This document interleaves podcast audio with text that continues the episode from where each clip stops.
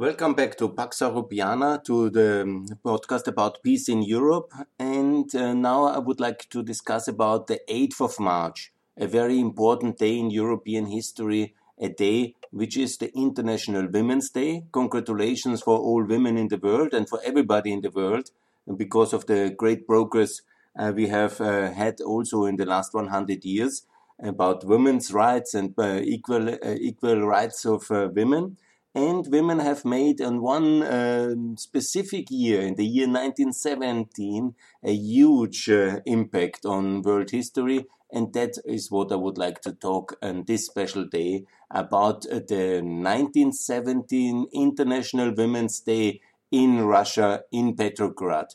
And the 8th of March, always think about it, is the day for Russian democracy it's the day that one day there will be a real democracy in Russia. And it all started in 1917 on the Women's March Day in St. Petersburg. This was after the most terrible winter, 1916-17, where already hunger and um, unemployment, crisis, uh, war-related uh, inflation was uh, sparking a huge inflationary spiral and the cost of bread was extremely high already in Petersburg. The supply situation was very difficult, and as it was all the time already since the start of the war, the war um, of uh, Russia was going extremely badly. Russia entered this war and partly started this war. Let's not forget, it is very much a Russian Austrian war about the Balkans and about the Bosporus. That's also one important element of uh, the World War One, which is now in a very Western-centric kind of uh, narrative of the World War One. Obviously, with the much bigger battles between the French, British, and the Germans in the Western Front, but they were just a kind of a geostrategic consequence of uh, this uh, Russian and Austrian brinkmanship in the Balkans, and especially the Russian design on the straits and also the Russian uh, designs uh, to um, inherit Constantinople from the failing Turkish Empire. All these um, uh, kind of temptations, uh, which were extremely strong after the 1907 economic crisis, the global financial crisis of 1907, the emerging debt market crisis, the consequent Young Turk revolutions, and basically the whole Balkans and Libya and Turkey everywhere in complete uproar and a lot of um, the Balkan wars, the first and the second, the Libyan wars of the Italians, and the intervention of the Italians in the Levant, in the Middle East, basically the naval intervention, interventions, and in Greece, and so on and so on. So, uh, in some aspects, uh, some of the um, Russian decision makers might be understandable, if not ever excused. Uh, they should never, for the temptations they all had to inherit Constantinople, their great design, the famous Greek project of Catherine the Great. They wanted to have, uh, obviously, the access to the Mediterranean, the access to the sea, and they actually didn't have it because Turkey, by more or less coincidence of uh, power logic and internal kind of uh, fight for um, uh, the Turkey as an ally, and the Germans winning, Turkey joining on the German side uh, in uh, the World War One. And the moment the Turkey joined, the Bosporus was closed, and very much the uh, September, the March Revolution, it's called, was a consequence of the closing of the Bosporus, because for two years the most impo- important access point of uh, the Ukrainian uh, farm and the Russian farm products was closed for the Russian uh, for the Russian uh, fleet, and that was of course a major economic crisis. It's the stranglehold of Russia and also the Baltic fleet, obviously, and the Baltic transport shipping lanes were closed because of um, the geography and the alliance system. So Russia was very much cut off. And that, technology, the northern ports of Russia were by far not developed, and also the internal log- uh, logistical system of railways was by far not so developed to easily shift uh, the uh, supply system of Russia away from the south and from the center towards the north. And the consequent economic crisis and the consequent uh, political and military defeat was uh, just a question of timing. And everybody knew that Russia was a very um, complicated uh, case as an ally and as an enemy. So the efforts of the British uh, to undermine, um, uh, to uh, to keep the Tsar in power and as an ally, and the efforts of the Germans to undermine uh, the Russian system, they were huge.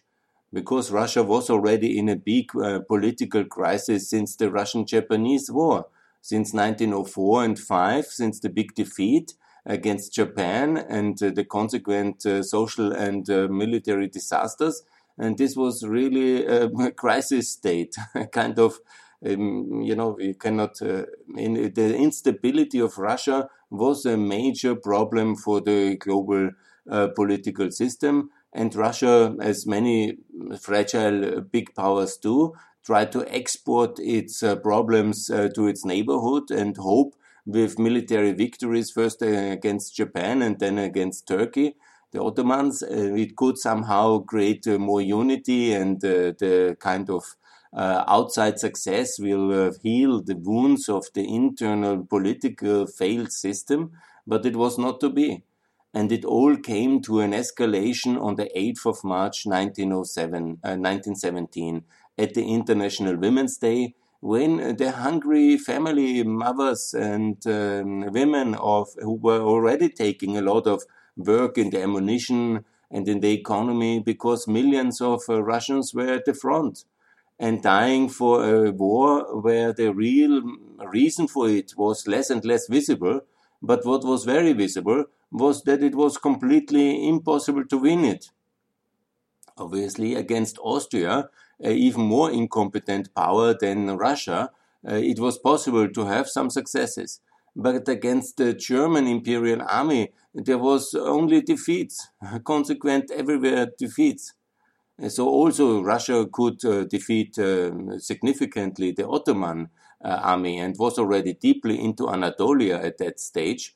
Um, but uh, the, um, the, the victories against um, a very incompetent Austria and a very incompetent Ottoman army, which were similar countries without real money, without real industry, without the real kind of capacity to wage a war so long, and also obviously very dependent on the same kind of international shipping access, which was uh, already blocked and they were all incompetent and they faded away uh, by this uh, struggle. And they should have never entered it from the beginning, knowing their own fragilities. Neither Austria and Hungary, nor Tur uh, the Ottoman Turks, uh, nor uh, the Russians were prepared for such a terrible conflict. Yeah? And it was a complete disaster.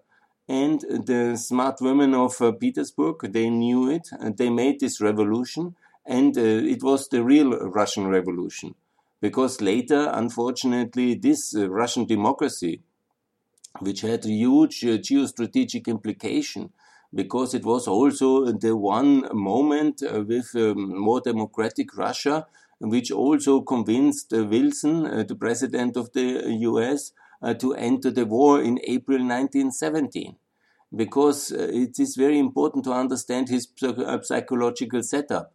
Without this democratic revolution in Russia, it would have been extremely difficult to get him into signing the declaration of war, because uh, to be seen as an ally of Tsarist Russia was really very much against everything Wilson uh, believed in. And once the Tsar was then gone, uh, he abdicated some days later, then the road was there for American participation in the war and also for America trying to keep Russia in, in the war. I will talk about that later but also uh, for the American entry into the war, which was the decisive element uh, to win uh, the First World War. Again, it is also often underreported and misunderstood. Of course, you know, the millions, about 2 million American men fighting in the Western Front was decisive in 1918 uh, for um, winning and also defeating the German army at the front. But even more decisive was the enormous logistical supply system America could uh, deploy, and even more important than the manpower, and even more important than the enormous uh, industrial logistical effort of the Americans uh, to on the side of the Western Allies, was the financial system. It is the financial which could be fastest uh, deployed, and it was uh, the uh, financial system which mattered the most because Britain was already totally uh, fi uh, financing the Russian and the French war effort and uh, all the smaller allies. But also Britain was running out of money by the spring of 1917. And then the American fiscal uh, superpower at that stage could uh, basically fund the uh, um, Western victory. And that was only possible that America took all this obligation because of uh, the Russian uh, step towards democracy. This is a hugely important revolution on the 8th of March, uh, the Russian Democratic Revolution. And unfortunately, it all derailed because the Germans put uh, this agent uh, Lenin on the train in April and funded him so heavily in order to box um, him into power and Russia out of the war. And this is actually then also what happened. And to this day, obviously, his coup d'etat later in November is now celebrated as the Russian Revolution by all the communists and all the uh, believers in Russian uh, communism and uh, fans of Lenin and all these kind of people who are believing his fake narrative. There was no real revolution. It was a coup d'etat it was a kind of a military takeover by this armed criminal gang of the Bolsheviks in November, who basically stole the real democratic revolution from uh, the Russian people and then imposed this um, century long disaster on everybody, mostly on the Russians, because the Russians were, and the Russian citizens and all the people living in uh, the Russian Empire and in the Soviet Union they were the prime victims of uh, all this brutality unleashed by the Bolsheviks. Um, but um, yes, it was an absolute disaster of historic uh, uh, dimensions, and nothing good is coming out of uh, this October so-called revolution. In reality, a terrorist coup d'état. But let's focus on the 8th of March in this podcast and on the powerful uh, union or mobilization of Russian women which were at this stage already in the second year of in the second full year, two and a half years of war. And it was going so badly, and the economic consequences were so harsh for the families. Yeah? And a very tough winter as well in 16 to 17, uh, leading many of them to protest. And that also was uh, the underlying uh, moment of uh, the uh, world history that uh, the International Women's Day has led to this Russian Democratic February Revolution. Just to explain, it's in February in the Russian calendar, in the old Russian calendar, and it's March, the 8th of March in the global standard calendar today. And that's why every day when you are now thinking about the 8th of March, International Women's Day, also spare a moment and think about uh, the um, brave woman of St. Petersburg who really toppled the Tsarist regime and also set all these uh, so enormous events into motion, leading to America's entry into the war, the abdication of the Romanov uh, dynasty after 300 years in power, and also about uh, the whole uh, tragic events later with Lenin taking, uh, doing this coup d'état and uh, defeating, defeating, uh, also lead, erecting this terrible dictatorship of the Soviet Union why it actually happened and why this October, this February revolution was not so successfully and is now widely forgotten in uh, the world conscious which is a pity because it should be also as a symbol living on today for the spirit of Russian democracy. And one day, I will not be sure if it will be led by Navalny or not, but one day there will be a real Russian democracy. After Putin, there will be a free federal Russia in the spirit of the 8th of March again. I'm confident. I'm absolutely sure. And the world will be a much better place if we remember again the spirit of the 8th of March and we and the Russians uh, will live in peace and harmony, uh, very successfully, economically aligned, politically aligned with a free federal Russia, also part of the free world. That's absolutely possible. There's, there was already the road to it on the 8th of March, but unfortunately the vexed question of Russian uh, continuation of the failed war was leading uh, then to the both uh, camps of the World War II, uh, the Germans on the one hand and uh, the Western Allies on the other, uh, to really try with all means either to keep Russia in the war or make sure that Russia leaves the war, because the stakes were huge.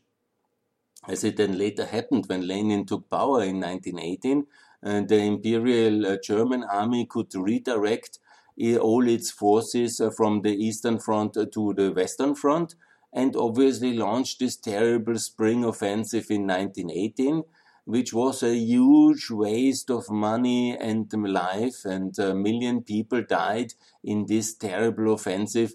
While at that stage, anyhow, it was already lost the war, but uh, these illusions of being close to winning has led the German High Command to risk another million of men and send them to the deaths on the western battlefields.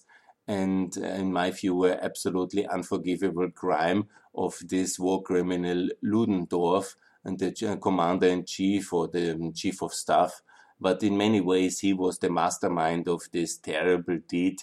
Already a lost war, um, but uh, and then to commit all uh, the remaining uh, forces in a desperate gamble on the Western Front, famously or notoriously named the Kaiser Schlacht, yeah, a complete disaster, and leading then also by the emerging American power in the continent to a complete bleeding out of the German army and then to complete uh, defeat in um, November. Call the armistice in order to have a, a quick um, settlement. And that has also led to a lot of negative consequences uh, because it was a complete defeat.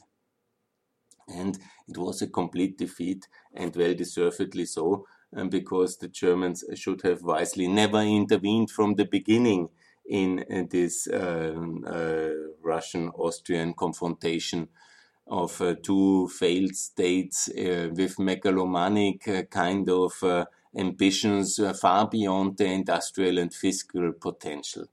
That is, I think, the right view to see the World War One and its start.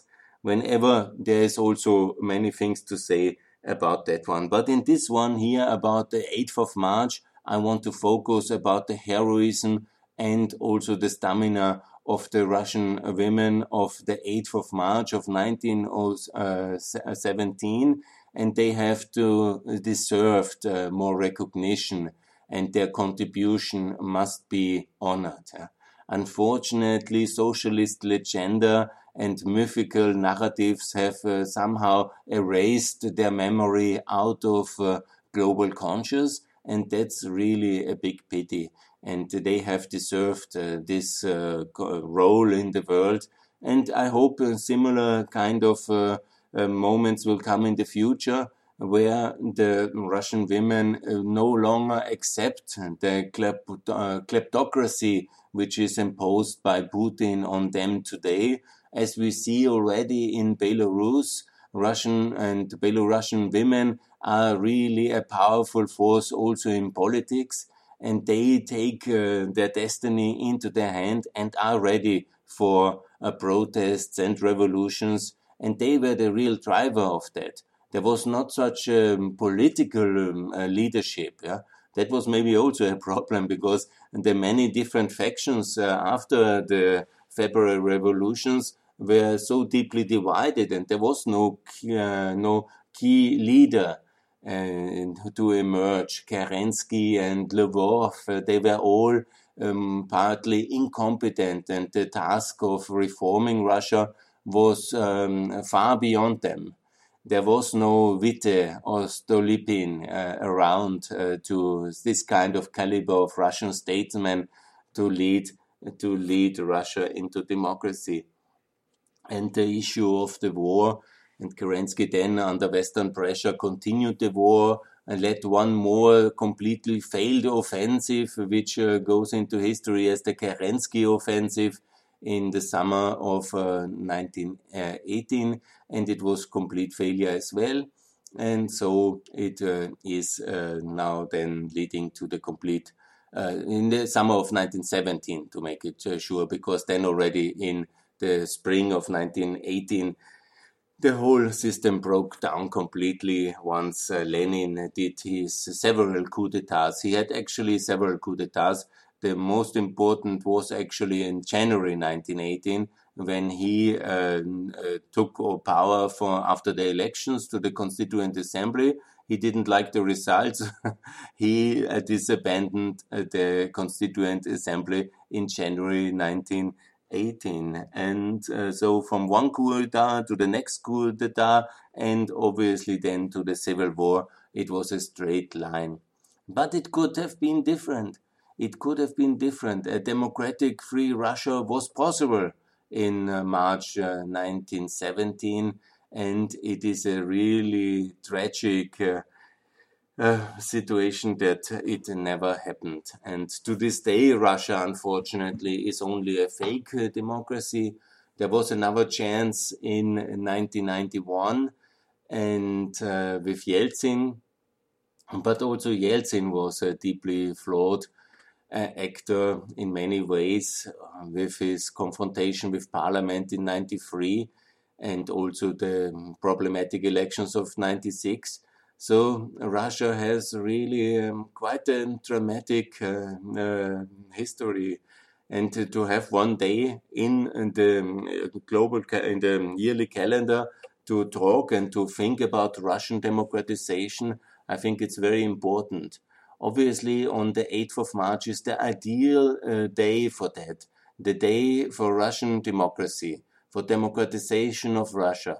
Imagine what it would mean for the world if that uh, huge country, it's not so many people anymore, 140 million, it's just one tenth of China or India, but it's a huge landmass and it's a very aggressive power. It was uh, with, uh, during the Russian Empire and it was uh, in the form of the Soviet Union. And now with uh, Putin's Russia again, it's uh, the third incarnation of Russia, again extremely um, um, kind of uh, chauvinistic, revanchist, uh, international actor, full uh, bent on aggression.